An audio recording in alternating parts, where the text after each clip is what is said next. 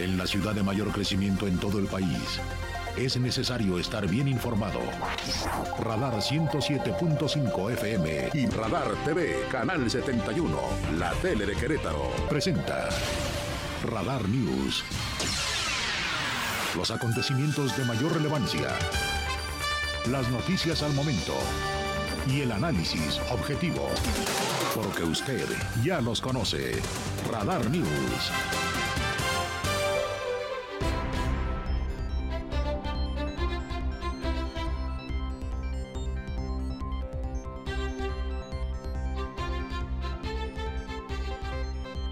¿Cómo están? Muy buenas tardes, qué gusto saludarle en una nueva emisión de Radar News, hoy desde el Querétaro Centro de Congresos. Y es que en este sitio al sur de la capital queretana se acaba de inaugurar hace un rato el Queretaverso, este primer gran congreso de tecnología en donde muchos jóvenes están presentes. Veo por los pasillos de esta magnífica instalación queretana una gran cantidad de muchachos, chicos y chicas, gentes interesadas en los videojuegos y en muchas aplicaciones que hoy son muy, muy populares y están presentes en este Queretaverso. Aquí estuvo el eh, gobernador acompañando al presidente municipal Luis Nava. Este es un evento que organiza la administración del municipio capitalino.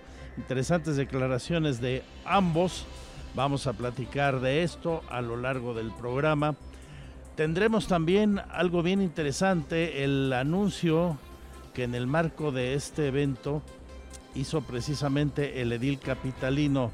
Esto me parece que será de gran interés, especialmente para los jóvenes y gente muy interesada en la ciencia y la tecnología. Se anunció la creación de Block. ¿Qué es Block? El Centro de Innovación y Creatividad Digital del municipio de Querétaro. Block. Estará allá por las 5 de febrero, por aquel rumbo de la ciudad, muy cerquita de Bernardo Quintana, en esa zona donde hay varias agencias de automóviles. Bueno, ahí atrás, en un gran terreno, contará con infraestructura muy moderna y accesible que va a facilitar un ecosistema colaborativo, se dice, hecho para desarrollar una ciudad del conocimiento. Ese es el reto. Querétaro, ciudad del conocimiento, a partir de Block, el centro de innovación y creatividad digital del municipio de Querétaro, que va justo de la mano con el evento en el que estamos y del cual le vamos a platicar justamente todo lo que contiene para que en los días en los que se va a desarrollar usted pueda darse una vueltecita aquí por el Querétaro Centro de Congresos, es muy cómodo, sin ninguna clase de problema, por ejemplo, de estacionamiento. Vamos a platicar de la información nacional más destacada también y en las exclusivas de Radar News, hoy la tercera de cuatro entregas en la entrevista exclusiva con el exgobernador Francisco Garrido Patrón. Rompió el silencio después de más de 15 años esta figura polémica de la política local. Francisco Garrido Patrón habló para estos micrófonos y hoy le entrego la tercera parte que está muy interesante porque además de hablar de política, en la charla hoy nos centramos más en uno de los grandes temas del momento, uno de los retos permanentes de Querétaro de todos los tiempos, por otra parte, el agua. Garrido Patrón fue quien trajo a Querétaro el agua desde el río Moctezuma y se construyó en su sexenio el llamado Acueducto 2. En aquel momento, la administración municipal, en colaboración con la estatal, creaba también el acuaférico. ¿Se acuerdan? Era presidente municipal Armando Rivera Castillejos. Bueno, hoy que Mauricio Curi está enfrentando otra vez el reto del agua y plantea en una visión de muy largo plazo la construcción de Acueducto 3, la charla con Garrido Patrón no tiene desperdicio, es muy interesante. Habla, por supuesto, también de política y de políticos y de su sensibilidad en el momento que gobernaba a este gran estado que es el nuestro, Querétaro. Le recuerdo mis puntos de contacto aquí atendiendo desde el Querétaro Centro de Congresos todo lo que usted quiera compartirle a esta, la más importante, la mejor audiencia del centro del país. Twitter arroba Andrés Esteves MX, fanpage andresesteves.mx, que es la misma web también con las noticias y donde está nuestro canal vía streaming.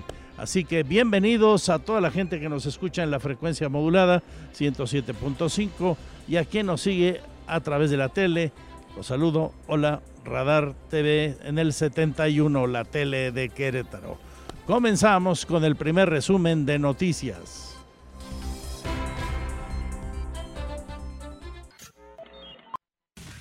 Este es el resumen, lo más importante del día en Radar News. Es presentado por los más exquisitos platillos de comida tradicional mexicana de restaurant Hacienda Los Laureles.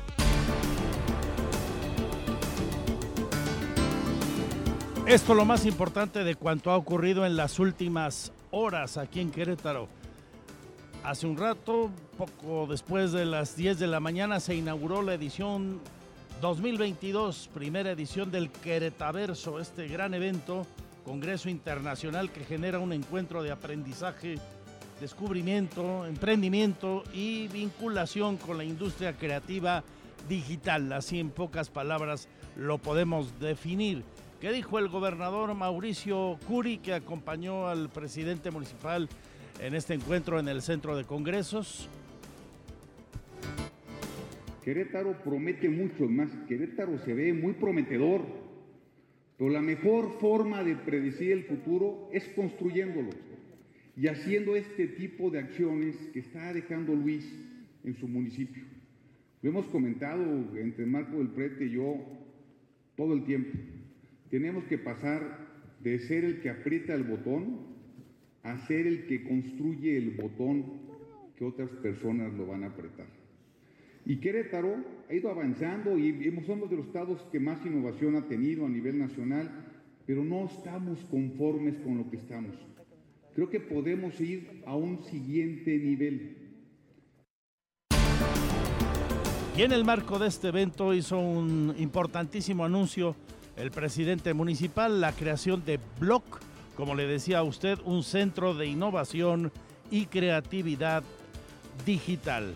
Se trata de que Querétaro sea un modelo, un lugar donde el conocimiento tenga un sitio preponderante, una ciudad del conocimiento.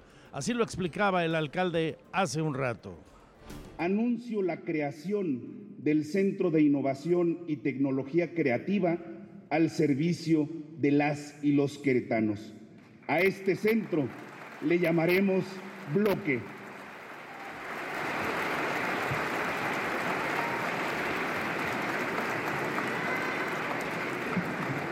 La viabilidad y oportunidad de este centro están sustentadas en diversos estudios de instituciones académicas como el Instituto del Futuro del TEC de Monterrey, la Universidad Autónoma de Querétaro y la Universidad Nacional Autónoma de México.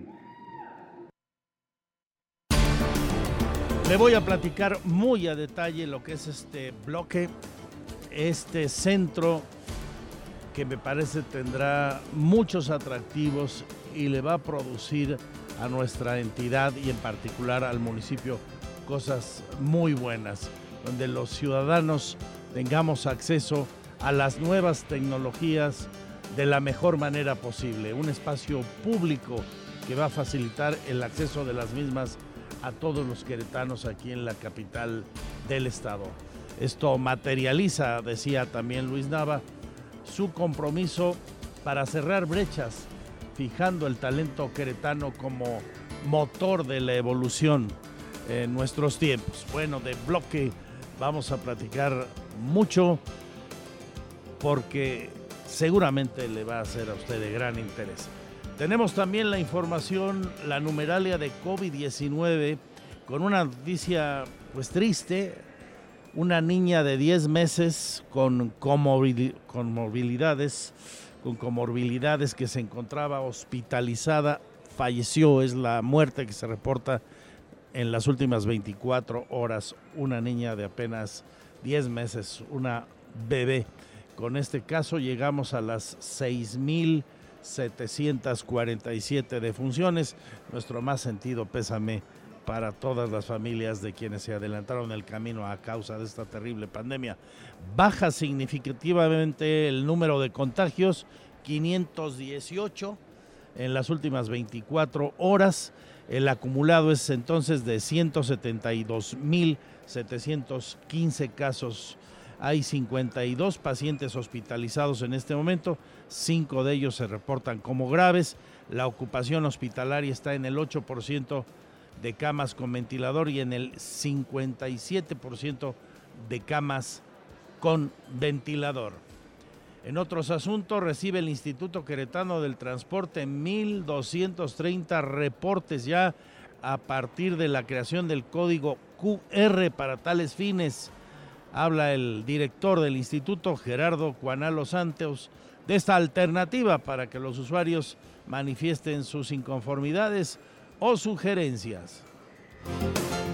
Y hoy ya tenemos prácticamente en su totalidad instalados códigos QR. Como ustedes lo pueden ver en las fotografías, hay códigos QR instalados dentro del autobús y fuera del autobús, lo que nos permite que el usuario tenga una mayor información de la unidad en la cual quiere vertir su reporte y que también el instituto contemos con una información mucho más precisa de lo que el usuario quiere comentarnos. En ese sentido, cerrando el mes de julio del 2022, hemos recibido ya a través solamente de este sistema 1.230 reportes solamente en el mes de junio. La Secretaría del Trabajo presentó el programa Mujeres Operadoras. Tiene por objetivo otorgar capacitación a damas que quieran laborar como operadoras del Crobús. Es Liliana San Martín, la secretaria de esta cartera. ¿A quién va dirigido? ¿Cuáles son los requisitos para poder registrarse con nosotros? Se podrá hacer la integración de estos grupos de capacitación. Ser mujer, buscadora de empleo y residente en el estado de Querétaro, tener 20 años o más, sin limitante en edad, Em, entregar documentación básica, que es su identificación, su CUR, su comprobante de domicilio y sus datos bancarios, que es la mecánica con la que hacemos la transferencia de los recursos. La escolaridad mínima es primaria. Suman 52 quejas contra agencias de viajes en la Profeco. Habla el delegado Osvaldo García Arteaga. Esto a propósito de la temporada vacacional en la que nos encontramos.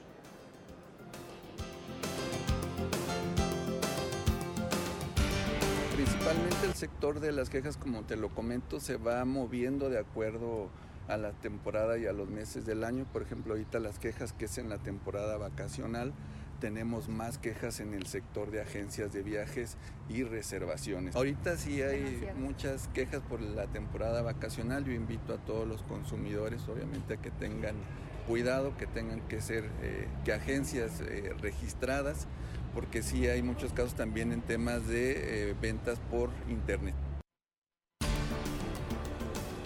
ya ha logrado colocar en el último periodo 432 millones de pesos el FONACOT entre los trabajadores, el llamado Fondo Nacional para el Consumo de los Trabajadores. Esto, este monto se ha traducido en beneficio de 17.179 créditos. Habla la delegada Ersa García.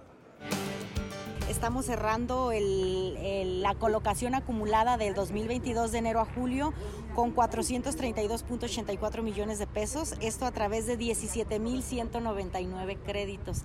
Es decir, esto nos da un cumplimiento de meta del 111.12% de la meta acumulada de este año.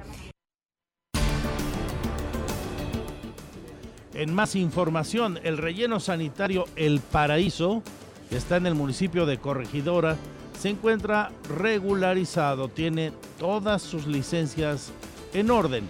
Esto lo dice Roberto Sosa, el edil de Corregidora. A propósito, recordemos que ahí fue donde se encontró un cuerpo descuartizado de un joven hace ya casi tres semanas.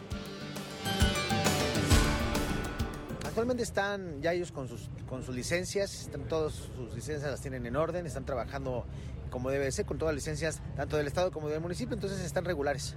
Pero no, bueno, pues alguna acción del gobierno municipal para pues evitar que sucedan estas, este tipo de cosas, específicamente en ese basurero, porque finalmente fue un cuerpo desmembrado el que se encontró ahí. Es un tema totalmente de seguridad, está la fiscalía revisando, el caso lo tienen ellos, entonces nos estaremos muy pendientes, todo lo que haya que colaborar nosotros con ellos, así lo haremos, pero bueno, son situaciones fortuitas y desafortunadas. Después de dos años de pandemia, se vuelve a celebrar en Querétaro el Crowagen. Es un encuentro de los propietarios de los bochitos, los grandes clásicos del sector automotor en nuestro país por muchísimos años. Habla Edwin Esparza, coordinador del evento. Es un evento que realizaremos el próximo 14 de agosto en el Autódromo de Querétaro, Ecocentro Expositor. Este es un evento, una convocatoria nacional de, exhibición y exposición de autos de la marca Volkswagen, los famosos bochitos y toda la línea de los Volkswagen desde los años 50 hasta las plataformas o los modelos más recientes que hoy tenemos en día. El evento como tal se llama Crowwagen Show 8. Es un evento que año con año hemos realizado. Nuestro último evento fue en el 2019. A raíz de pandemia pues tuvimos que, que cancelar este, todos los eventos y todas las actividades. Hablaremos de política y con políticos. La comisión permanente del PAN será quien decida si van o no en alianza en las próximas elecciones con el PRI y el PRD aquí en Querétaro. Habla su dirigente, Leonor Mejía. Mira, sin duda a nivel nacional eh, la alianza eh, pues va, eh, ha sido muy exitosa. Eh, no descartamos, sin embargo, esta, esta situación se va a resolver dentro de los órganos competentes, ¿no? Falta todavía mucho tiempo, eh, lo tendremos que revisar dentro del eh, Consejo Estatal, el Consejo Nacional, y será un tema que resuelva el, la Comisión Permanente, Este tema de las alianzas tanto en el Estado como a nivel nacional. De la información nacional a destacar, la mañana de este día, transportistas, comerciantes e integrantes de organizaciones sociales anunciaban que cerrarían varias carreteras del Valle de México para exigir al gobierno del Estado de México que ponga alto a las extorsiones por parte de la Policía Estatal. Más de alguno de ustedes, por desgracia, le habrá tocado algo así, por ejemplo, en el circuito mexiquense y bueno, en todos lados del Estado de México que tiene a una de las policías más corruptas del país, sin lugar a duda.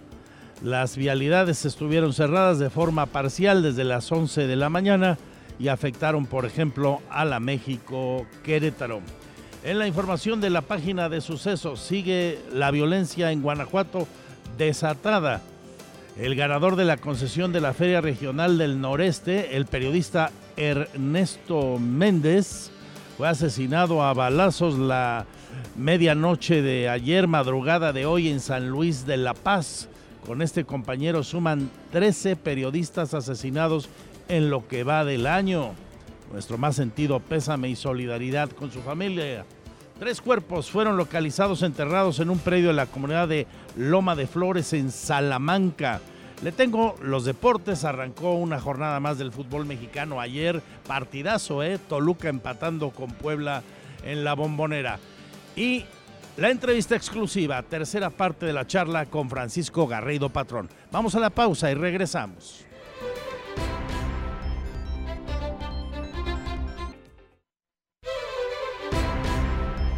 Por seguir con nosotros.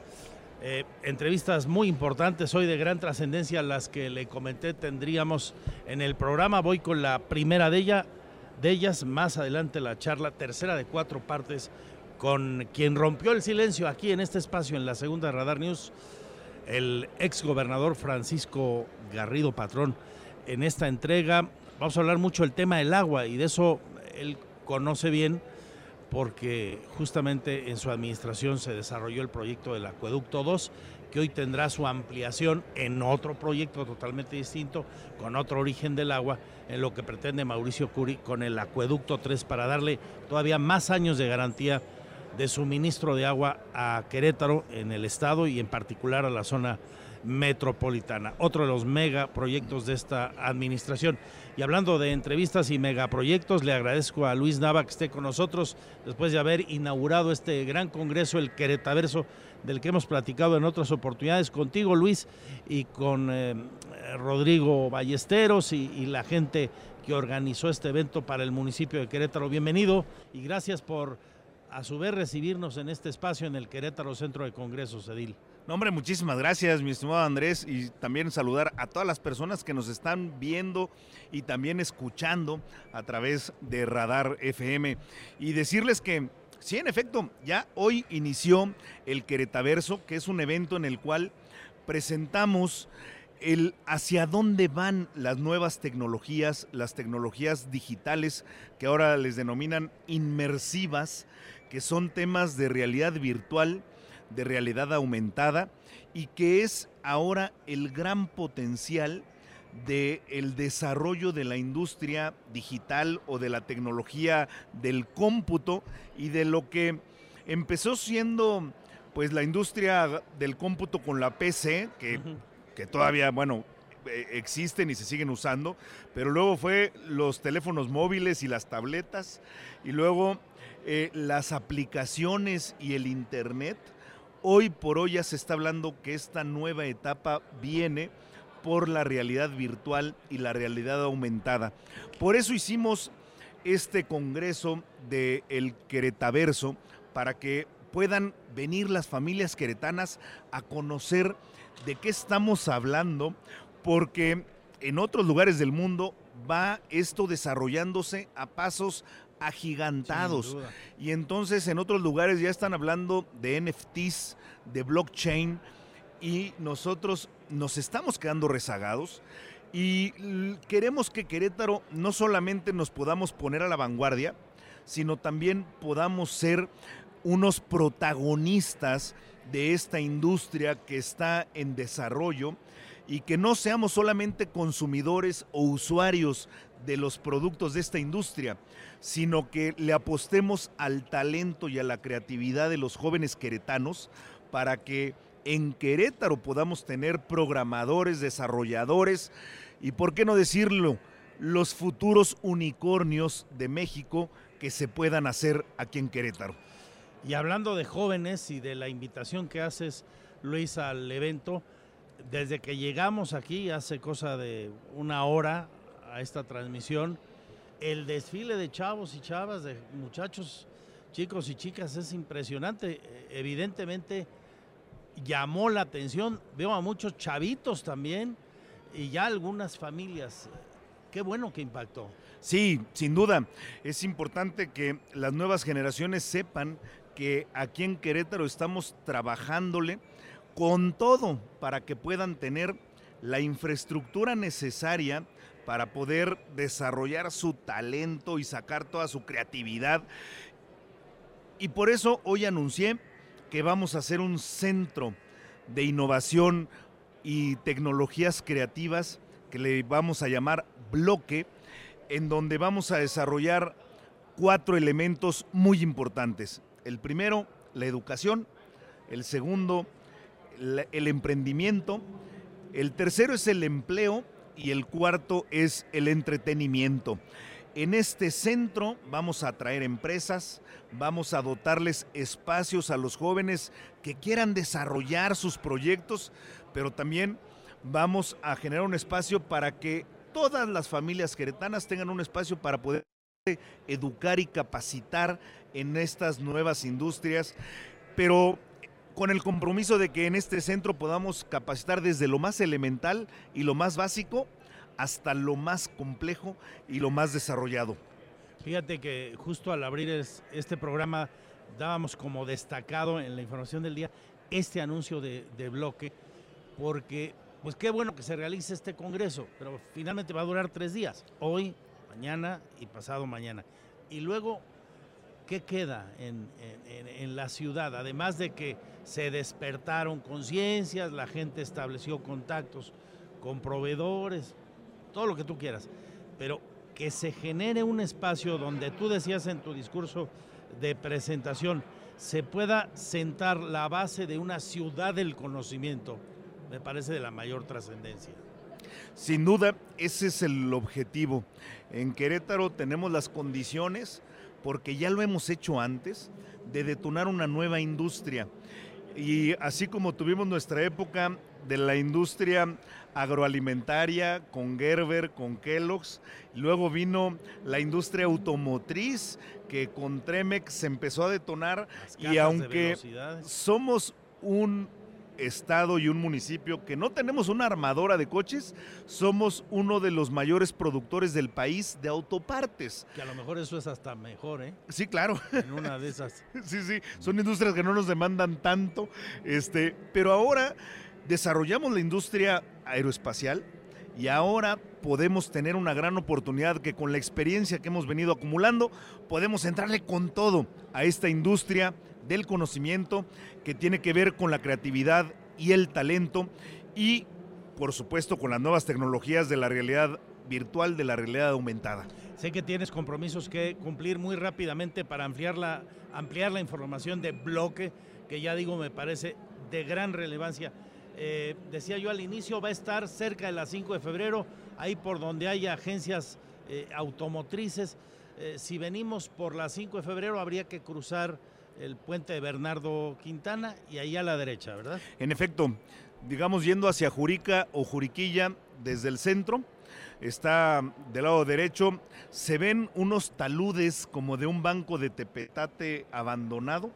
Justamente ese es el predio en donde Que vamos a hecho es un construir. terreno que recuperaste para el municipio. Sí, este terreno se había otorgado a la federación para hacer un proyecto de la Ciudad de las Mujeres que se canceló por el gobierno federal. Ellos cancelaron el proyecto, nosotros recuperamos el terreno y dijimos, este terreno tenemos que invertirlo en algo hacia el futuro. Tenemos que darle un gran espacio para que los jóvenes, los niños, pero todas las familias, adultos, adultos mayores, todos puedan venir a capacitarse y aprovechar un gran espacio en donde haya entretenimiento, hay educación, haya empleos y también haya emprendimiento. Luis, eh, presidente Luis Nava, ¿cuándo arranca el proyecto, la obra y cuándo estimas que podrás entregar este edificio y todo el resto de sus áreas comunes? Hoy inició la obra. Hoy. Hoy. Venga. Anunciamos justamente que hoy inició la obra y nosotros, yo espero que en el lapso de un año ya puede estar en operación este centro de innovación y tecnología creativa. En un añito, para mediados del 2023, Luis Nava, el monto de la inversión. Pues ahorita estamos en esta primera etapa con una inversión de 350 millones de pesos para este gran centro de innovación y bueno, habrá otras fases posteriores que van a requerir inversiones adicionales y Porque hay bueno, mucho pero equipo ahí que- sí, que sobre incluir, todo por el equipamiento. Pero bueno, por lo pronto ya vamos a decirlo coloquialmente el cascarón estaremos Está arrancando. ya arrancándolo el día de hoy y el cascarón esperemos que esté entre enero y febrero y luego vendrá la etapa del equipamiento. Y en un año esperemos funcione el bloque, esto que será eh, eh, el gran soporte de un Querétaro municipio ciudad del conocimiento, un gran centro para la creatividad, la, innova- la innovación, especialmente digital, que es en el mundo que hoy nuestros jóvenes y las nuevas generaciones viven, no es el futuro, es el presente. Ya es el presente. Es el presente. Y este equivale más o menos al aeropuerto que se construyó. O sea, este, este centro, esta infraestructura que vamos a tener es para desarrollar todo el ecosistema de un nuevo clúster, de una nueva, nueva industria y estamos ya en pláticas con algunas empresas que pueden ser el equivalente a los a la bombardier de, de la industria aeronáutica. Pero acá en la pero tecnología. aquí ya tenemos algunos que les echamos el anzuelo, que ya están aquí en Querétaro el día de hoy y que posiblemente sean nuestras empresas anclas para detonar esta gran industria aquí en Querétaro. Muchas gracias, presidente. No, al contrario, mi estimado Andrés. Luis. Qué gusto saludarte a ti y a todas las personas que nos escuchan Bueno, aquí en al Radar. rato le doy más detalles de lo que encuentran hoy, mañana y pasado mañana en este Queretaverso para que las familias, los jóvenes, los niños que viven esta realidad día a día en su videojuego, en su lap, en su teléfono celular, eh, descubran lo que hoy está en la vanguardia. Y es una probadita de lo que vamos a detonar en este centro Bloque. bloque. Venga, vamos a la pausa. La una con 42 minutos. Esta es la segunda de Radar News. Mi Twitter, arroba Andrés Esteves MX, fanpage Magazine TV Querétaro, andresesteves.mx y los puntos de contacto Radar que enseguidita le recordamos.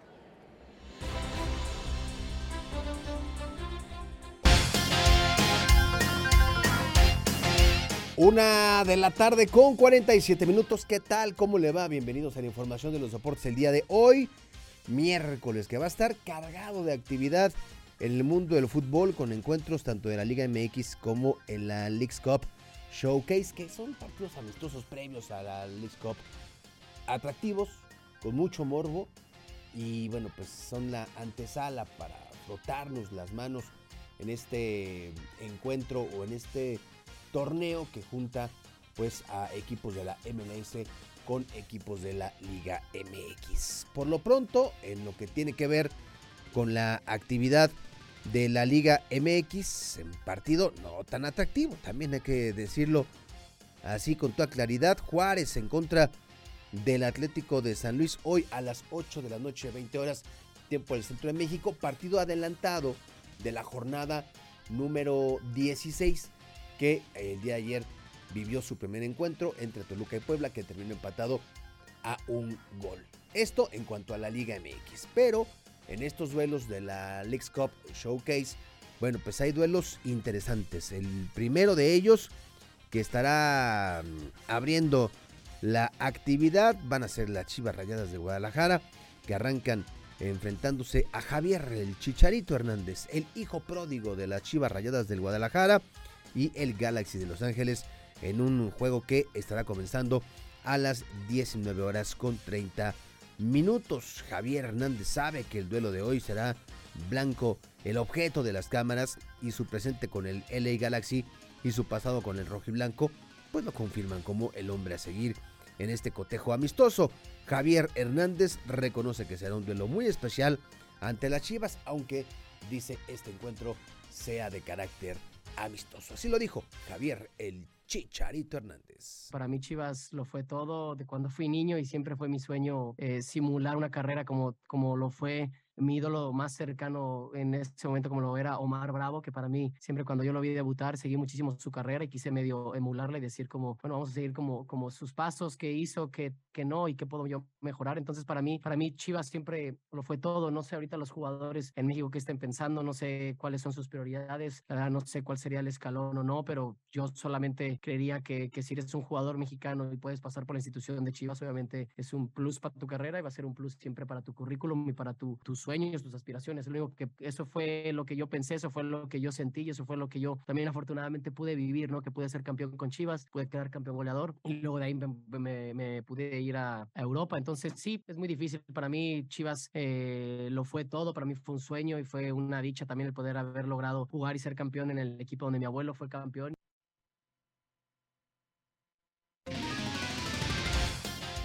Continuando con este torneo amistoso, las Águilas del la América. Tus Águilas, mi querido Pirru, se van a medir ante Carlos Vela y el equipo de Los Ángeles FC en un partido que estará comenzando a las 10 de la noche con 10 minutos. Te lo vas a aventar, Pirru. Ya es muy, muy noche para ti. Tú empiezas que a las 4 y media, 5 de la mañana. No, pues ya, ya es muy noche. ¿Y qué tal si pierden, Pirru? van contra el LFC de Los Ángeles, líder de la MLS. líder de la MLS y bueno, pues luego de 22 fechas, pues se perfila para buscar el título del fútbol de los Estados Unidos, mientras que en América pues va en el lugar número 15, luego de cinco jornadas disputadas al respecto. Fernando Ortiz, el técnico de las Águilas del América, dice que el calendario tan apretado de partidos que se tienen desde que comenzó este segundo semestre no tiene por qué ser pretexto para eh, los resultados que, están dando los americanistas a su afición. La voz de Fernando Ortiz. Sí, sabíamos eh, del momento que arrancamos allá por la pretemporada el calendario eh, de todos los partidos que íbamos a tener en el mes de julio, iniciando agosto también. Y nada, no son excusas. Yo no, no, no, no me gusta poner excusa con respecto a lo que es hoy en la liga y los partidos que enfrentamos y vamos a enfrentar mañana. Vamos a salir de la misma manera, imponiendo el juego que nosotros venimos haciendo y enfrentar a un rival también que es un equipo grande dentro de la MLS y, nada, jugar de la misma manera. No, no, no, no, no me voy a poner en mi cabeza qué es lo que pasó, qué es lo que viene. No, mañana es el partido, tenemos que salir a ganar de la misma manera que lo hicimos siempre en todos lados. La verdad no sabía que están primeros ellos en su liga. No, no, no, no es que no, no esté informado, pero eh, me enfoco siempre en mi equipo. Eh, a quien enfrentemos siempre trato de, de mostrar una, una, idea de juego en mi equipo. Lo hemos hecho siempre con, con otros rivales.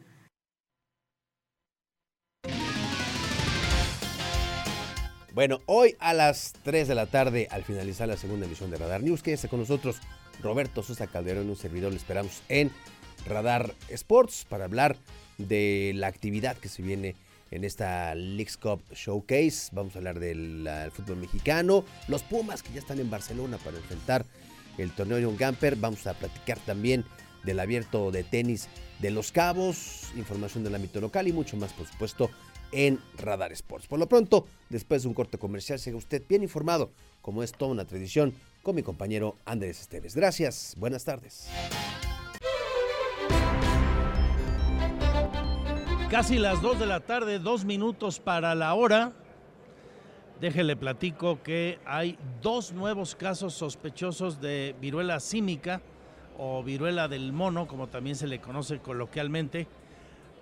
Hace una semana la secretaria del sector salud en Querétaro daba a conocer de un caso eh, que estaba en sospecha, se descartó, no fue tal. Ahora la Secretaría de Salud informa que eh, hay dos casos sospechosos, nada confirmado. Le tengo también la numeralia de COVID-19 con esa triste noticia, por si usted nos acaba de sintonizar que una pequeñita, una bebé de apenas 10 meses falleció a causa del COVID, tenía ya temas de morbilidad eh, y de comorbilidades previas a su deceso a causa del COVID, estaba hospitalizada, lamentablemente murió. Nuestro pésame para su familia y las 6.747 personas que en total han fallecido a causa de la pandemia para todas sus familias. Nuestro abrazo solidario. Nuevos contagios 518. Sigue la tendencia a la baja, afortunadamente. Tenemos en este momento cinco casos graves, 8% de camas con ventilador ocupadas y 57% de camas sin ventilador. Los temas de salud a detalle enseguida.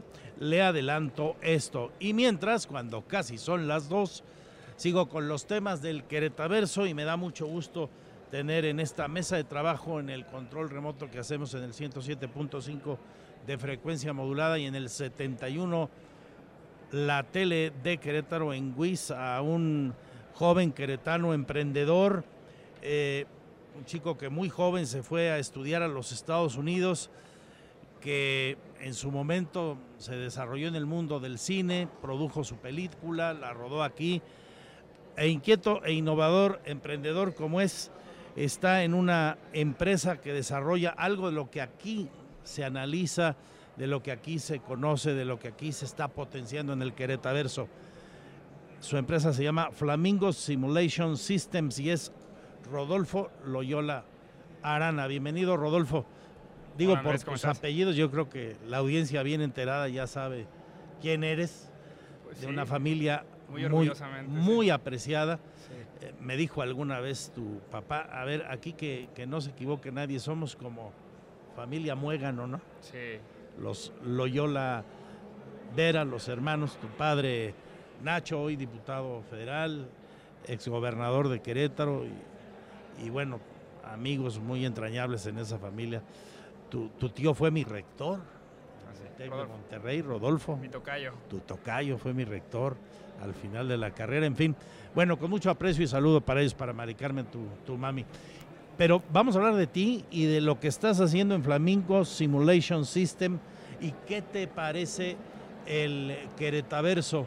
En una primer vertiente de la pregunta, Rodolfo. Ok, o sea, el Queretaverso me parece como que se alinearon los planetas para mí, porque yo me metí a desarrollar videojuegos sin saber si iba a ser una buena apuesta y ahorita ver que el municipio y que el gobierno están apoyando en particular puntualmente los videojuegos me parece como un sueño hecho realidad, ¿no? O sea, ¿a quién, a quién no quisiera que, que, que el gobierno y el, y el, municipio apoyaran este tipo de, de, iniciativas? Creo que es una industria muy padre, muy grande, que va, hay, hay para todos, es tan grande que hay para todos, ¿no? Entonces eh, fomenta mucho la, eh, cooperar.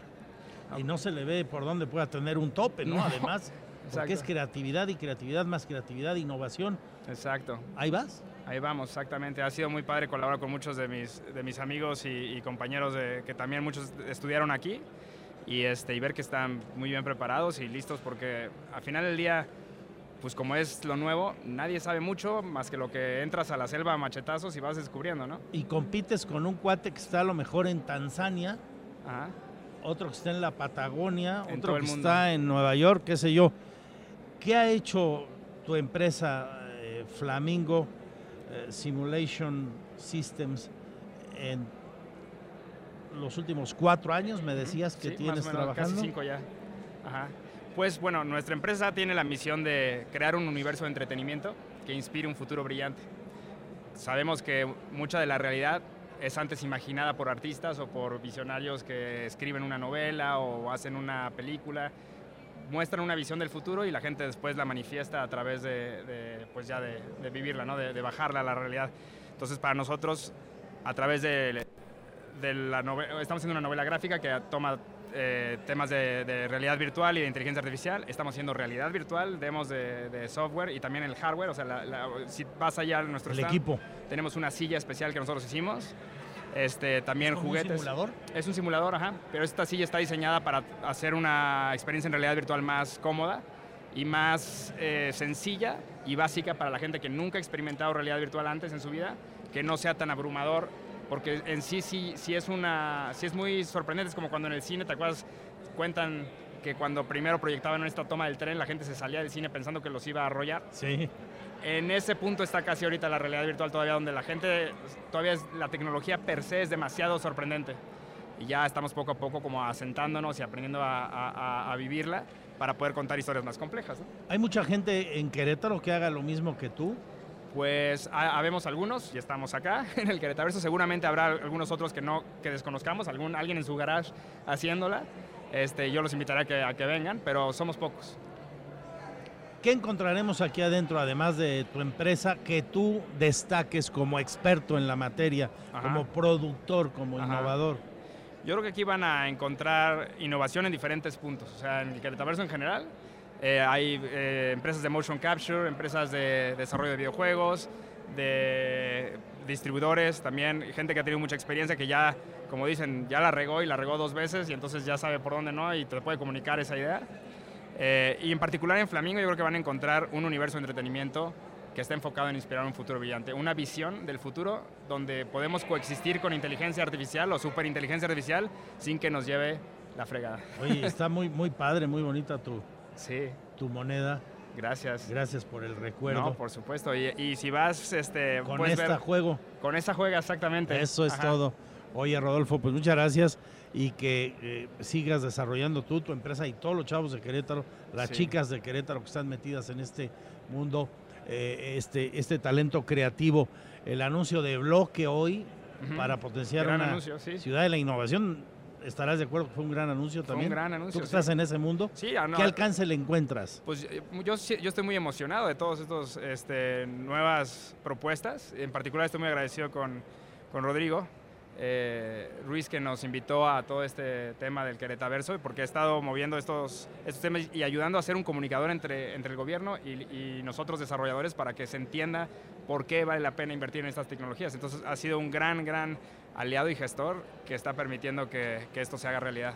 Muy bien, pues quien quiera venir al Queretaverso, ya saben, es hoy hasta las 7 de la tarde, igual el jueves desde las 10 de la mañana y hasta las 7 de la tarde y viernes de las 10 de la mañana a las 5 y media de la tarde.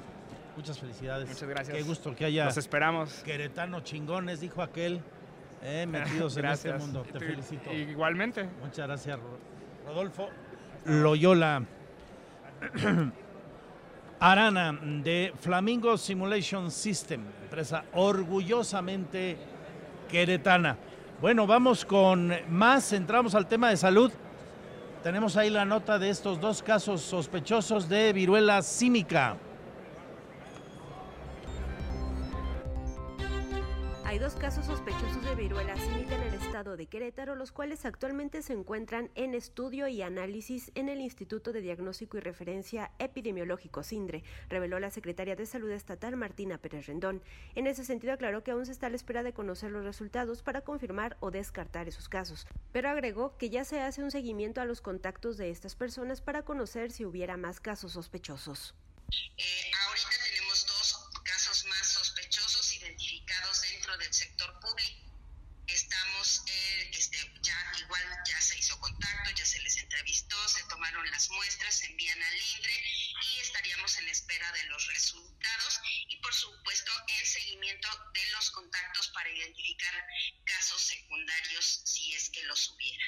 Pérez Rendón precisó que uno de los casos es del municipio de Querétaro y otro del municipio de San Juan del Río. Reportó que son pacientes que no están hospitalizados y que en este momento están aislados en sus domicilios con las debidas recomendaciones. La titular de la Secretaría de Salud Estatal recalcó que por ahora no se ha confirmado algún caso de la viruela del mono en el estado. Para Grupo Radar, Andrea Martínez.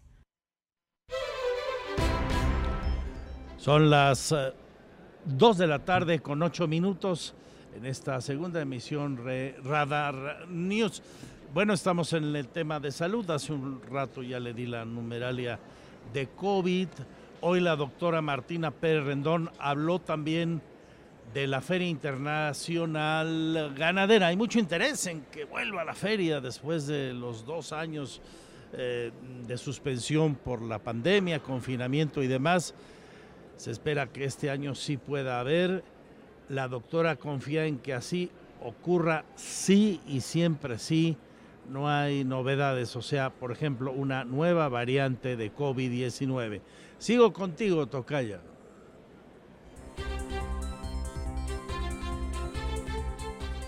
Caso de que no surja una nueva variante del COVID-19 que ponga en riesgo la salud de la población, sí se podrá llevar a cabo la Feria Internacional Ganadera de Querétaro 2022, explicó la secretaria de Salud Estatal Martina Pérez Rendón.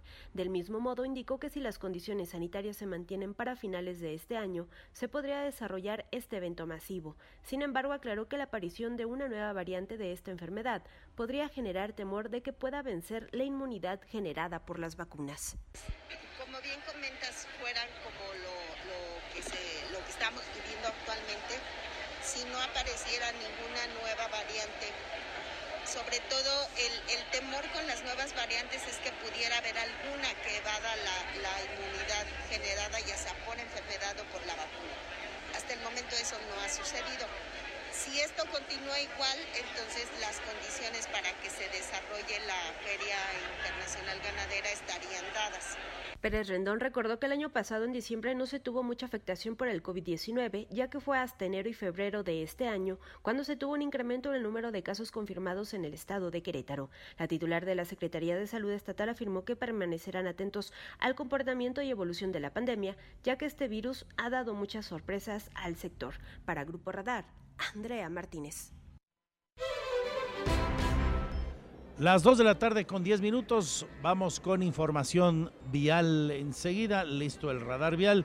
Y antes y a propósito de nuestras calles, comentarle a usted que hoy el director del Instituto Queretano del Transporte, Gerardo Cuanalo, habló de cómo están operando los eh, nuevos sistemas de queja para que las personas, los usuarios, más fácilmente puedan presentar sus inconformidades, lleguen directamente al instituto, más versátiles también los conceptos para que se hagan planteamientos y propuestas también a través de los llamados código R que se colocaron precisamente a bordo de las unidades. Se han recibido hasta el momento 1.230 reportes a través de esos códigos QR. Se detalla que del total de los reportes, 849 tienen que ver con evaluaciones, es decir, califican de una a cinco estrellas el servicio en cuestión, al operador, el autobús y la ruta. 206 son sugerencias que son temas cerrados y 175 son reportes opinión, es decir, quejas abiertas. Añadió Cuanalo que el 54% de los reportes tienen que ver con las frecuencias, 15% con el operador, 16% con las unidades y 15% con información que requiere el usuario. Y hoy ya tenemos prácticamente en su totalidad instalados códigos QR. Como ustedes lo pueden ver en las fotografías, hay códigos QR instalados dentro del autobús y fuera del autobús, lo que nos permite que el usuario tenga una mayor información de la unidad en la cual quiere vertir su reporte y que también el instituto contemos con una información mucho más precisa de lo que el usuario quiere comentarnos. En ese sentido, cerrando el mes de julio del 2022, hemos recibido ya a través solamente de este sistema 1.230 reportes solamente en el mes de junio.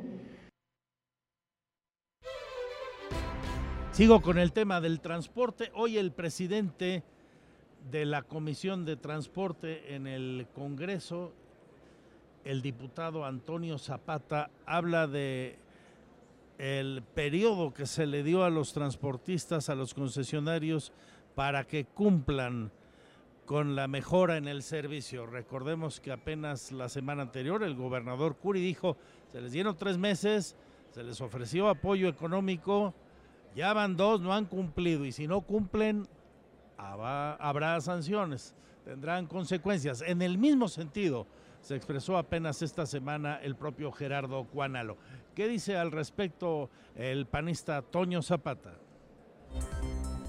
El presidente del Congreso del Estado pidió confianza al director del Instituto Queretano del Transporte. El diputado Zapata señaló que es importante que concluya el plazo que se dio al director del Instituto Queretano del Transporte para conocer si hubo o no mejoras en el servicio a los usuarios. Ayer hizo un balance el director.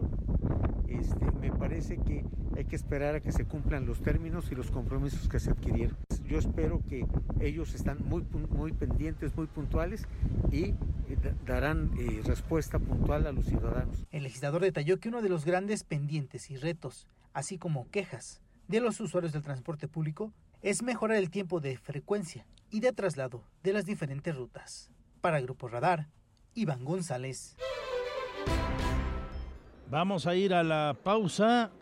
Le cuento también en este segmento y a propósito de lo que encuentro también en nuestro portal en el andresesteves.mx que la remodelación que habrá en el Hospital de Especialidades del Niño y la Mujer, mujer del cual le comenté hace algunos días, incluye especialmente las áreas pediátricas, la remodelación que se va a realizar, se llevará a cabo en esta área y también en el de cuidados de neonatales y cuneros. Es eh, básicamente el sector, las áreas de este hospital que está aquí en la avenida Luis Vega y Monroy, camino al Estadio Corregidora, donde habrán de intervenir con las obras. Martina Pérez Rendón nos dice que se llevará a cabo una muy amplia remodelación en estas áreas que le he señalado. Pediatría, cuidado neonatal y cuneros los recursos equivalentes a 1.100 millones de pesos, de acuerdo a lo que ha informado el gobernador Mauricio Curi. También se van a incorporar tres quirófanos más a los actuales tres para llegar a seis. El tiempo estimado de ejecución del proyecto es de cuatro meses. Mientras tanto, el nosocomio sigue operando con normalidad, de acuerdo al reporte de la Secretaría de Salud. Seguimos.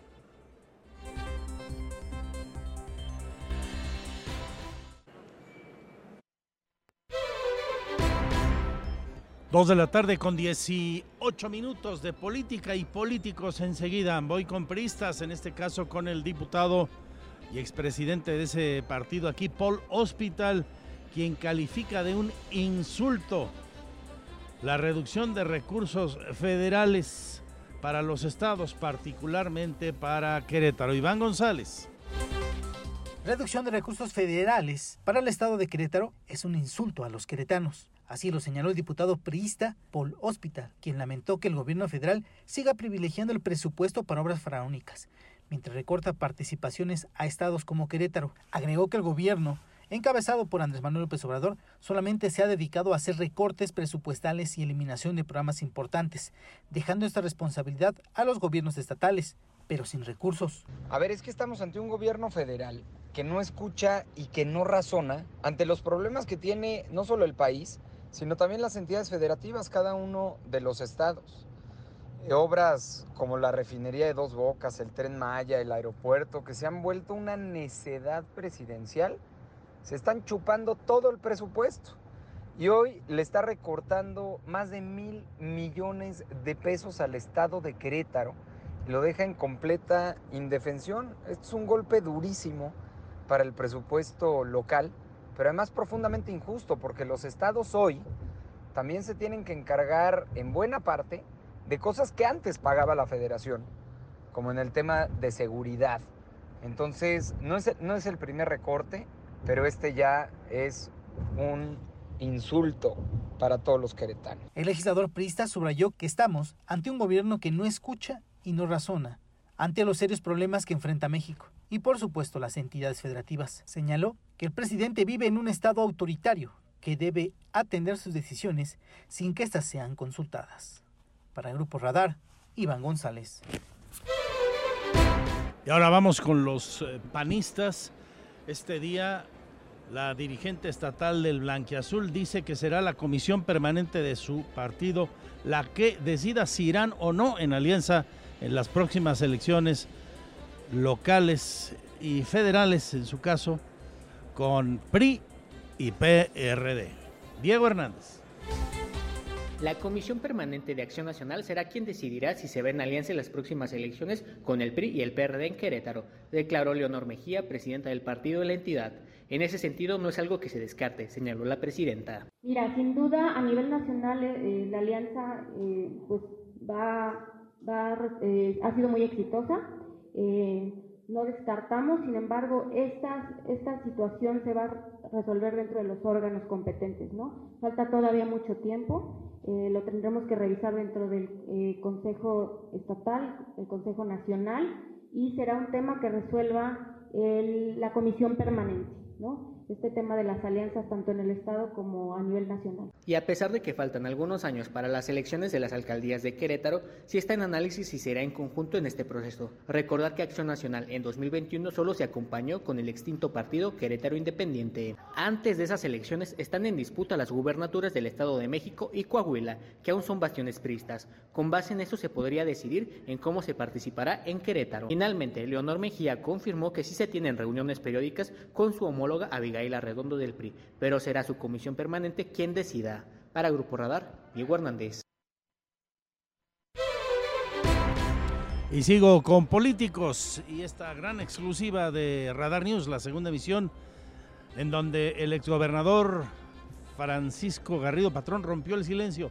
Hoy más que de política, si bien tocamos el tema siempre picoso y con la claridad de Garrido Patrón, un hombre polémico siempre, es el tema del agua, uno de los grandes asuntos de Querétaro, el que se lleva más minutos en esta charla. No tiene desperdicio. Aquí la tercera de cuatro entregas. La entrevista Radar News. Paco, ¿qué te dejó más satisfecho de aquellos seis años que gobernaste la entidad? Bueno, particularmente la obra pública.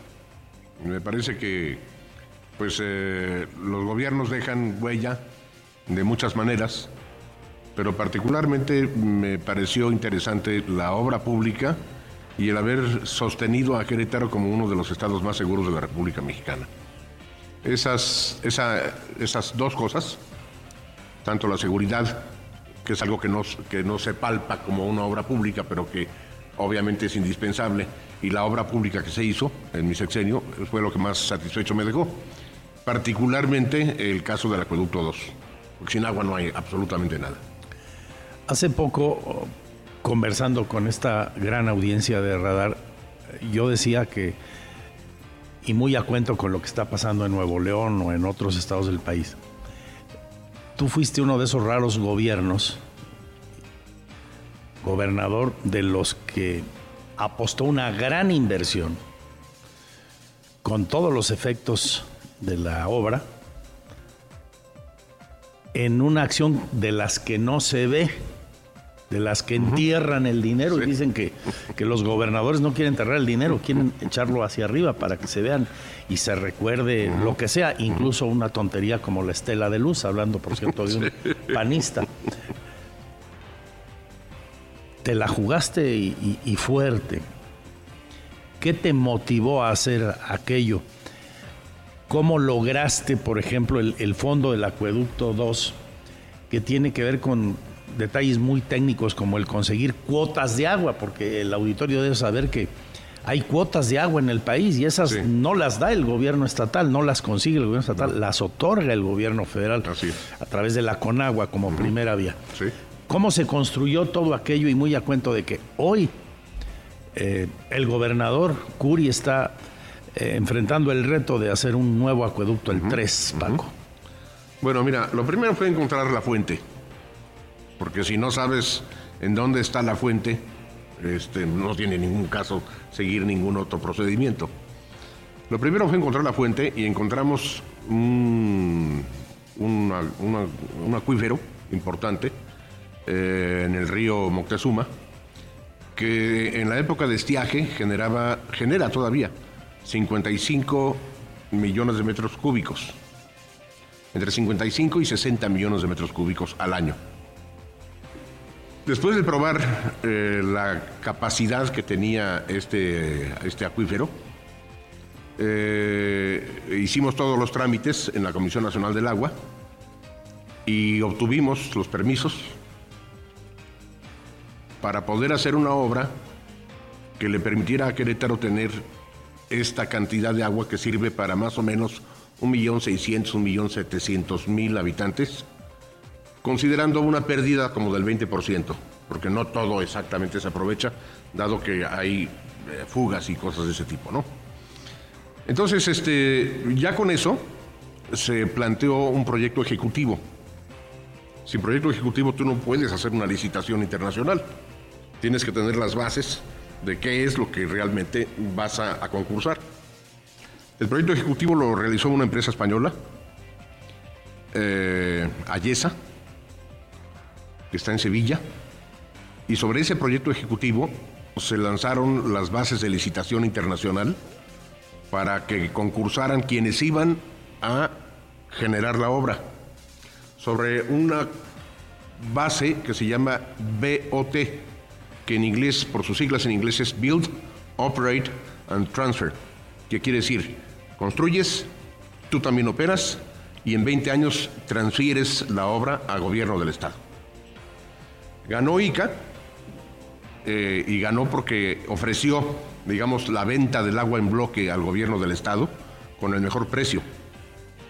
El gobierno del Estado, eh, a su vez, financia eh, la, compra de, este, de esta agua en bloque a través de la cuota que le cobra a los usuarios en la SEA. Entonces se armó todo, digamos, en la estrategia financiera.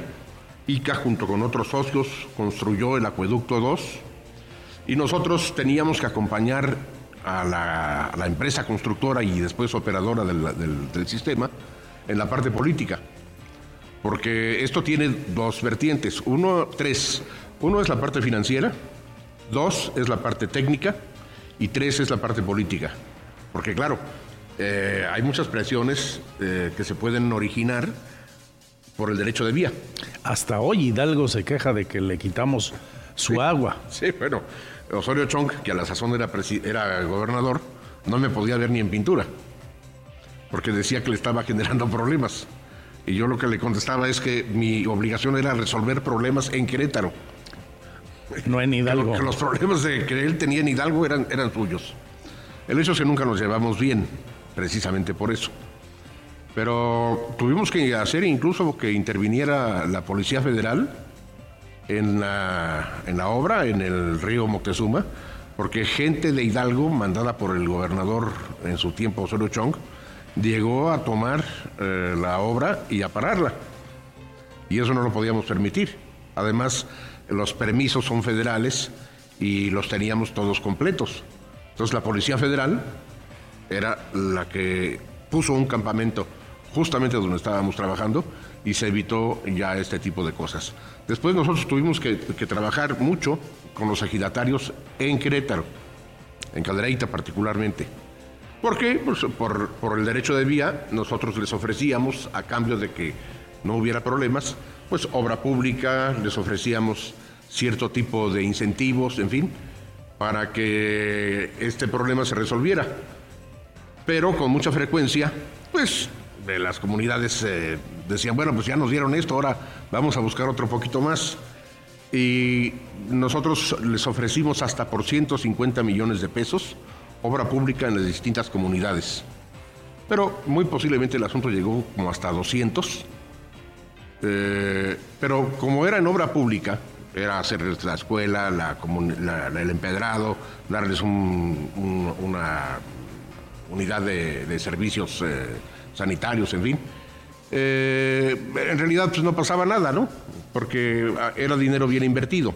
No es que les hubiéramos entregado el dinero en efectivo, se les entregó en obra pública. Y gracias a este trabajo político que duró durante todos los cinco años de la construcción del acueducto 2, es que hoy tenemos agua en Querétaro. Cinco años de trabajo. Cinco años. De seis de la administración. Cinco años de seis, porque el primer año nos dedicamos a buscar la fuente. Y ya habiéndola encontrado, todo lo demás fue construir, tramitar, arreglar la parte financiera, que también era muy importante, porque se le tuvieron que meter 800 millones de pesos a fondo perdido, con el objeto de que la cuota de recuperación para el público fuera muchísimo más barata. Esos 800 millones de pesos los puso el gobierno del Estado en una cantidad de 400 y otros 400 mm, los entregó el presidente Vicente Fox. De un total de 3 mil millones de pesos que costó el acueducto. Ese fue el costo final. El costo final del acueducto fue 3 mil millones de pesos, más 500 millones de pesos para el acuaférico. Porque el acuaférico es, digamos, la red fundamental. En el municipio En donde se recibe el agua del, acuaférico, del acueducto, en el municipio de Querétaro. Una obra que hiciste en conjunto con eh, Armando con Rivera. Armando Rivera. El, acuaférico se construyó junto con Armando Rivera, el presidente municipal en su momento. Otra obra enterrada. Sí, pero indispensable. Si hoy el gobernador te preguntase sobre la obra y te pidiera algún tipo de recomendación por el proyecto que trae él del Acueducto 3, ¿qué le dirías a Mauricio Curi? ¿Dónde están los puntos finos bueno, en la Lo primero es encontrar la, actual. encontrar la fuente. Me parece que él quiere traer el agua de Simapán. No conozco el proyecto, pero me parece que quiere traer el agua de Simapán, que está un poquito abajo de donde nosotros hicimos el acueducto 2. Si eso es así, puede, por el mismo derecho de vía que ya existe, subir el agua y luego por gravedad bajarla hasta San Javier. Posiblemente haya que hacer otra planta eh, potabilizadora y seguir por el mismo derecho de vía hasta entrar a la ciudad de Querétaro. Porque eso te ahorra ya muchísimo del trabajo que, ya está hecho. Ya están las vías del tren, para decirlo de alguna manera. Va otro tren por ahí. Y cabe perfectamente bien otro ducto grande para meter otros 60, 70 millones de metros cúbicos. ¿La ves una obra indispensable hoy día todavía? Sí, siempre va a ser eh, muy importante. El acueducto 2 no es que se esté agotando en el sentido de que ya no haya agua, sino que eh, ha sido rebasado por el crecimiento de la ciudad. Estamos con quien fuera gobernador de Querétaro entre 2003 y 2009, Francisco Garrido Patrón, aquí en Radar. Vamos a una pausa y regresamos, ¿nos permites? Seguimos en Radar News. La última parte de la entrevista con el exgobernador Francisco Garrido, acaba usted de escuchar la tercera, será el próximo miércoles. Cerramos fuerte con política, el futuro de su partido de Querétaro, la política en México.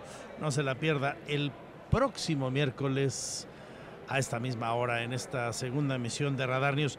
Las 2 con 40 minutos en el Queretaverso, este gran evento en, en donde ha habido anuncios muy importantes, sobresaliente, lo platicábamos hace un rato con el presidente municipal de Querétaro, que estuvo con el gobernador Curi en la inauguración, el anuncio que hizo Luis Bernardo Nava de esta que será la gran base, el gran soporte de una ciudad del conocimiento el bloque, un centro de innovación y creatividad digital que hoy comenzó a construirse en Querétaro, por si usted nos acaba de sintonizar, una obra que durará poco más o menos 10 meses, calcula Nava que para dentro de un año exactamente por estas fechas esté funcionando.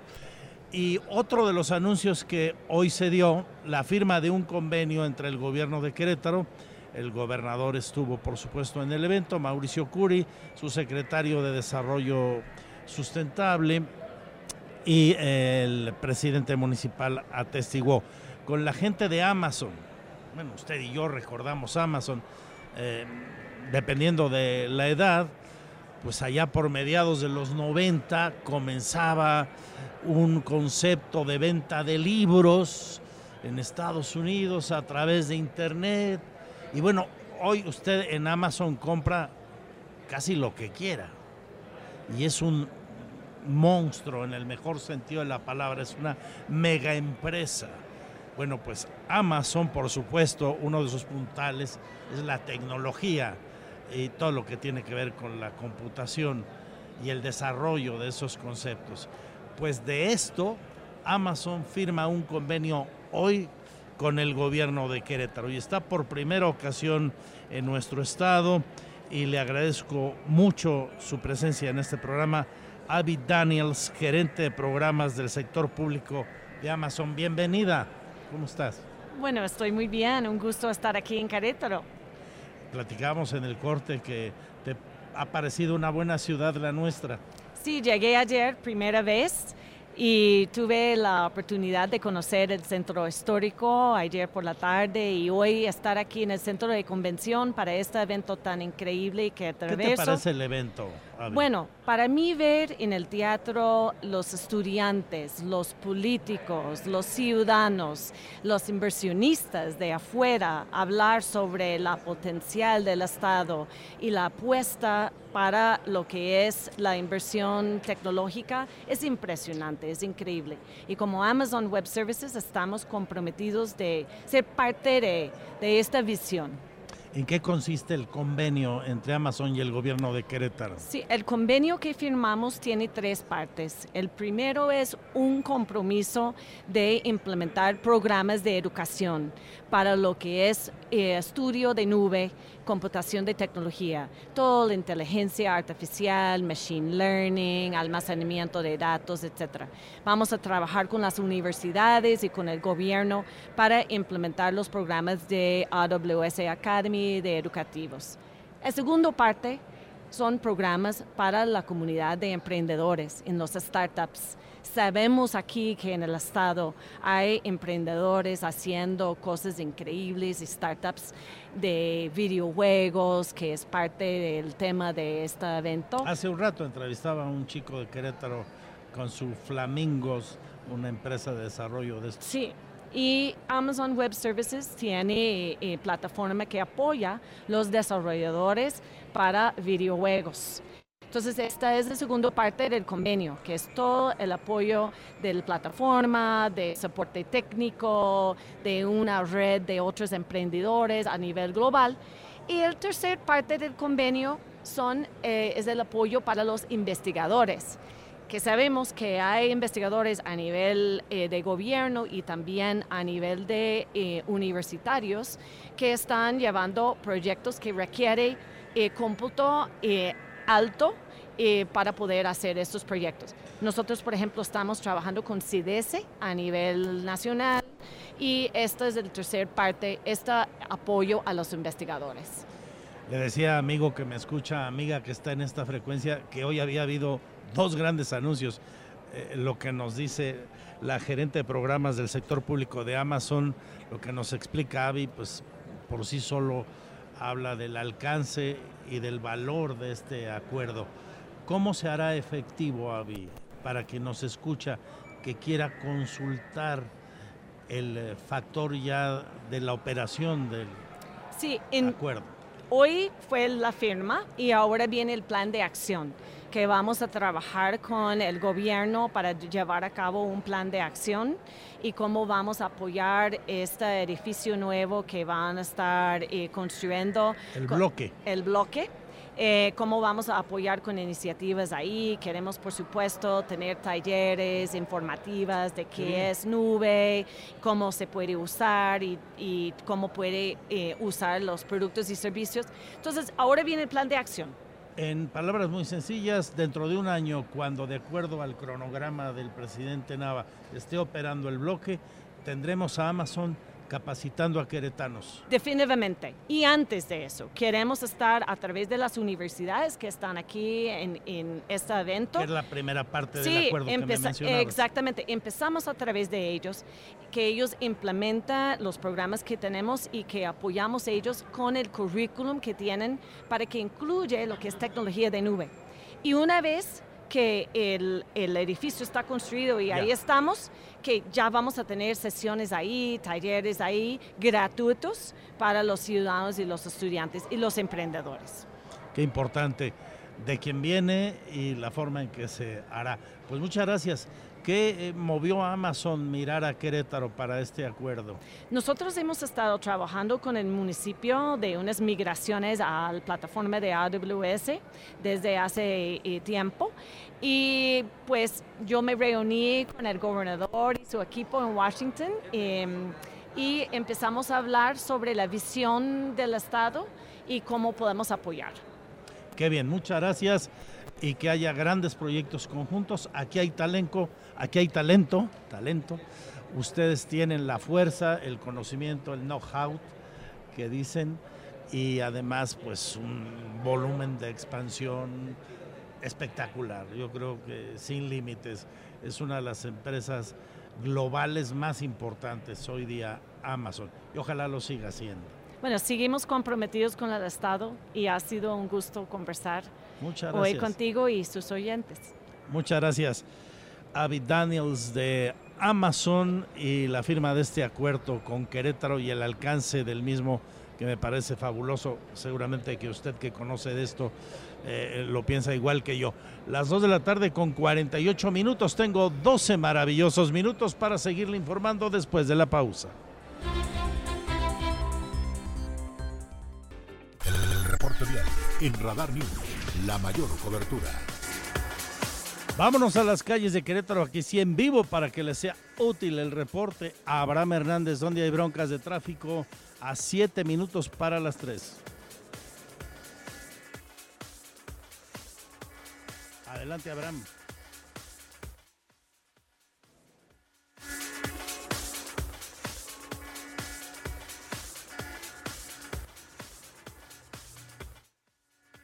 Gracias, Andrés. Muy buenas tardes. Te saludo con gusto y a todo nuestro auditorio.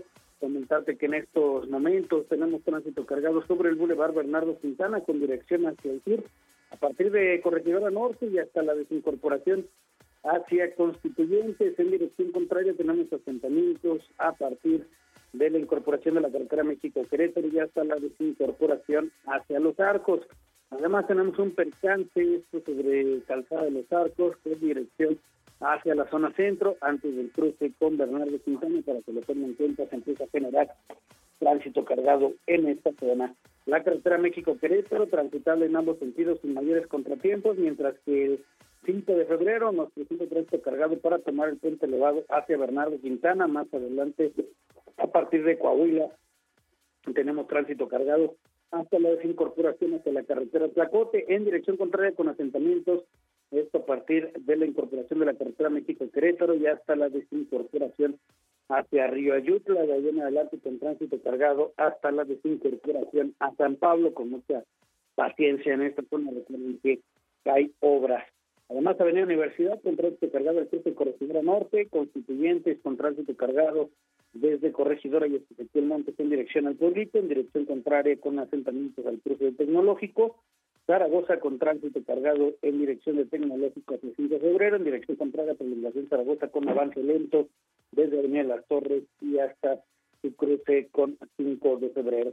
Prolongación Bernardo Quintana, el cruce del acceso 3 con tránsito cargado en dirección hacia el sur y también encontraremos tránsito cargado en Avenida La Luz al cruce de Avenida de las Fuentes. Comentarles que esta mañana, pues también como hecho vial, se registró un accidente en la carretera Libra Celaya, a la altura de la Norita, en los límites de Querétaro y Guanajuato. Lamentablemente un ciclista perdió la vida al ser arrollado por un vehículo, el cual se dio a la fuga. Esto pese a la intervención de paramédicos y elementos de la Guardia Nacional y la Fiscalía General del Estado tomaron conocimiento de este lamentable accidente. En México mucha precaución para evitar este tipo de accidentes. Así es. Muchas gracias, Abraham. Y nos vamos del gran acervo y conocimiento del Pirru para despedirnos con un temazo de mis consentidos. Porque te quiero, te quiero. De Nino Bravo. Nino Bravo nacía un día como hoy en España, en la comunidad valenciana. Murió muy joven, un accidente de tráfico. Era una de las voces más potentes de su momento y de los artistas con más potencial falleció en ese lamentable accidente. Iba a preparar la producción de un nuevo material y se adelantó en el camino en ese terrible, fatídico accidente. Esta versión de sus muchos éxitos en muy poco tiempo es estupenda y esta canción la han replicado, han producido versiones muchos grandes artistas en español y en otras lenguas. Un día como hoy nacía también uno de los grandes compositores mexicanos, don Manuel Esperón. Don Manuel Esperón nacía en 1911, murió en el 2011, vivió 100 años. Nino Bravo se fue muy joven, en el 73 fallecía. Y de los que están vivos y también muy longevos, y hoy cumpleaños, Tony Bennett, cumple 96 años. Este hombre que ha cantado con grandes figuras y su último material, materiales con Lady Gaga han sido todo un éxito. Los he escuchado y me maravillan cada vez que eh, lo reproduzco. Tony Bennett y Lady Gaga, pero lo ha hecho con Mariah Carey, con Amy Winehouse, con eh, George Michael, con Michael Bublé y bueno, como solista un fenómeno, uno de los grandes genios y todavía entre nosotros a sus 96 años se quedan con el más potente programa de la radio deportiva, Radar Sports, Víctor Monroy y Roberto Sosa. Yo sigo en mis redes sociales. Hasta que mañana a la una nos encontremos aquí. Antes, a las 8, Diana González. A las 10, Azucena. Tempranito, a las 6, Aurelio. Luego las Guajolotas, Sol y Lara. Y nosotros a esta hora. A nombre de mis compañeros y compañeras, gracias. Recuerden, hoy, mañana y el viernes, Querétaro Verso de las 10 de la mañana a las 7 de la tarde, el viernes hasta las 5 y media. Salud y suerte. Adiós, adiós.